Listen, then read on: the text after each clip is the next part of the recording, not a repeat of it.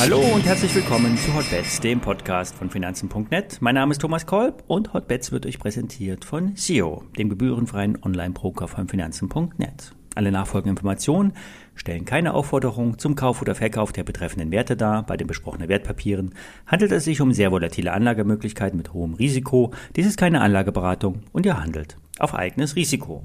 Ja, heute ist es soweit. Die Hexen tanzen über das Börsenparkett. Heute Mittag werden die Futures auf DAX und Eurostox abgerechnet. Am Nachmittag kommen dann noch die Aktienoptionen dazu. In den USA geschieht das Gleiche, nur etwas zeitversetzt.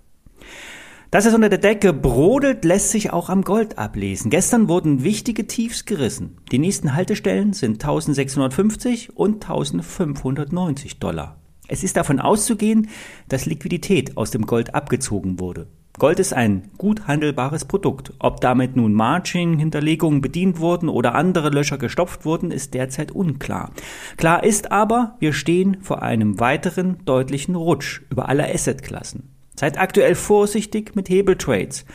Die Ausschläge könnten unkalkulierbar sein. Profi-Trader rechnen mit einem Aufwasch, einem heftigen Gewitter. Die Newslage ist undurchsichtig. Die Charts senden Abwärtssignale. Für den Nebenwertesektor ging es die letzten Monate deutlich abwärts, auch bei Unternehmen mit guten Zukunftsaussichten.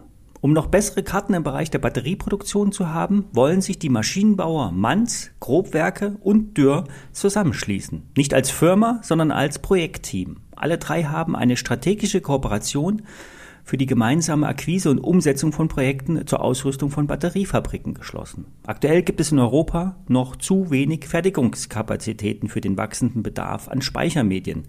Es ist derzeit überhaupt nicht zu erkennen, wo die Autobauer ihre Batterien herbekommen wollen. Die Absichten zur E-Auto-Palette sind schon vollmundig kommuniziert, doch die Fabriken für die Fertigung stehen noch gar nicht, geschweige denn Aufträge dafür. Diese wurden noch nicht vergeben.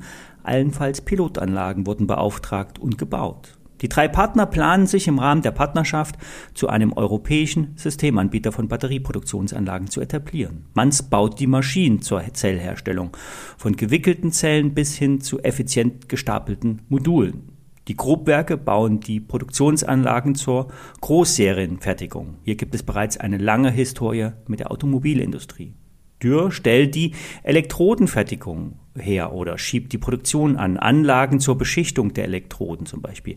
Derzeit wird schon für Porsche an der Zelltechnologie geforscht und entwickelt. Der Status quo bei den Zellen ist aber, dass bisher fast alles ausschließlich aus Asien importiert werden. Die Zellen sind technisch äh, nicht besonders anspruchsvoll. Bei Tesla und Co. werden einfach viele Rundbatterien zusammengeschaltet und fertig ist die E-Auto-Batterie. Die deutschen Ingenieure wollen Made in Europe etablieren auf einem technisch ganz anderen Niveau. Grundsätzlich ist der Markt enorm. Ganz Europa will E-Autos haben. Das Wachstumspotenzial ist immens. Doch bis jetzt ist wenig passiert. Wie wir wissen, sprechen die Autobauer mit den Batterieherstellern, wie Warta zum Beispiel. Die sprechen mit den Maschinenbauern, wie Manz. Und den Lieferanten für Batteriematerialien, wie Ibotec. Alle warten auf den Startschuss. Doch die Timeline wird immer wieder nach hinten geschoben. So rechnet Warta vielleicht in 2025 mit größeren Umsätzen im Batteriemarkt für Autos.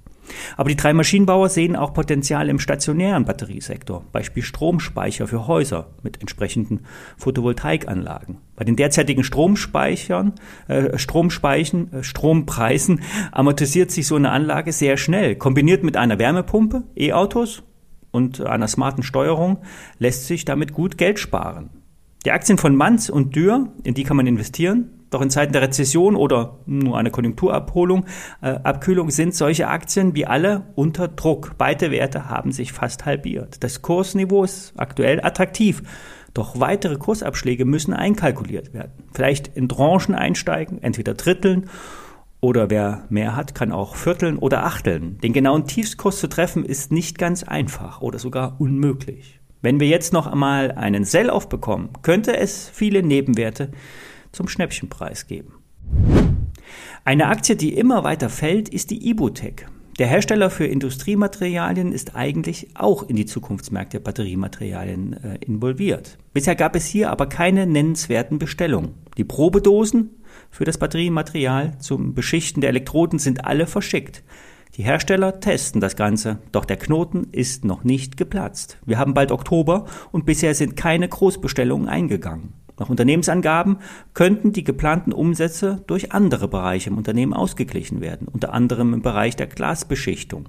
Hier hat Ibutec ein Alleinstellungsmerkmal. Die Produktion ist zu 100 Prozent ausgelastet und zum Jahresende soll eine neue Produktionslinie für das Glascoating in Betrieb gehen. Dann kann die Kapazitätsmenge noch einmal verdoppelt werden. Aber über allem schwebt die Gaskrise. Ibutec braucht Gas zur Produktion. Ähm, in den Standorten. Sollte Gas rationiert werden, müsste die Produktion gedrosselt werden. Und daher rührt auch der enorme Kursverfall. Für den Nebenwertspezialisten Michael Schröder ist nicht klar, wann die Wende kommt. Vielleicht bei 20 oder bei 15 Euro. 20 Euro hat nicht geklappt. Der Wert notiert jetzt schon bei 18,40 Euro. 15 Euro sollten in der Tat ein gutes Auffangsniveau sein. Die Unternehmensbewertung liegt unter dem einfachen Jahresumsatz. Das Ergebnis soll bei 7 Millionen Euro liegen. Ich bin hier selbst investiert, allerdings zu deutlich höheren Kursen. Letzte Woche habe ich euch schon einmal die Gesco Beteiligungsgesellschaft vorgestellt. Und nun ist auch der Nebenwertexperte Gerion Kruse Feuer und Flamme. Auf der Züricher Kapitalmarktkonferenz, die gestern stattfand, ist sein erneutes Interesse auf die Beteiligungsgesellschaft Gesco gestoßen. Auch nach seiner Meinung nach hält die Gesellschaft einige hochgradig spannende Unternehmen im Portfolio. Hier gibt es ein Unternehmen, das Stäbchen für Lollis oder zur Ohrenreinigung herstellt allerdings auf Papierbasis. Die Firma ist hier sogar Weltmarktführer und damit ein Wert mit Ökostory. Mit unter anderem dem Papierstäbchen sollen in zwei Jahren 100 Millionen Euro umgesetzt werden. Genauso spannend sind die Schiffsverladekräne für Flüssiggas, kurz LNG. Es wird ja über nichts anderes mehr gesprochen. Ähm, um sich von dem russischen Erdgas unabhängiger zu machen, muss nämlich in Anlandungstechnik äh, investiert werden. Und hier ist die Gesco-Tochter bereits bestens positioniert. Hier werden jetzt aktuell bereits 50 Millionen Euro per anno umgesetzt.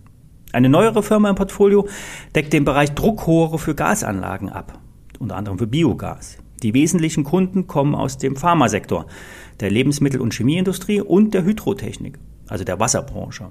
Die Produktpalette der Gesco-Beteiligung, die sind alle mittlerweile auf Zukunftsthemen ausgerichtet. Früher gab es nur Beteiligung im Maschinenbausektor. Heute ist das Anlageuniversum viel breiter gefasst. Gesco rechnet für das laufende Jahr mit einem Rekordjahr und stellt die Prognoseeinhaltung im oberen Bereich der Schätzungen in Aussicht, so gestern kommuniziert. Den fairen Wert geben die Analysten mit rund 40 Euro an. Aktuell steht die Aktie bei 25 Euro und ich habe bereits eine kleine Position aufgebaut. Soweit für heute. Ich wünsche euch ein schönes Wochenende und wir hören uns Montag wieder. Bis dahin.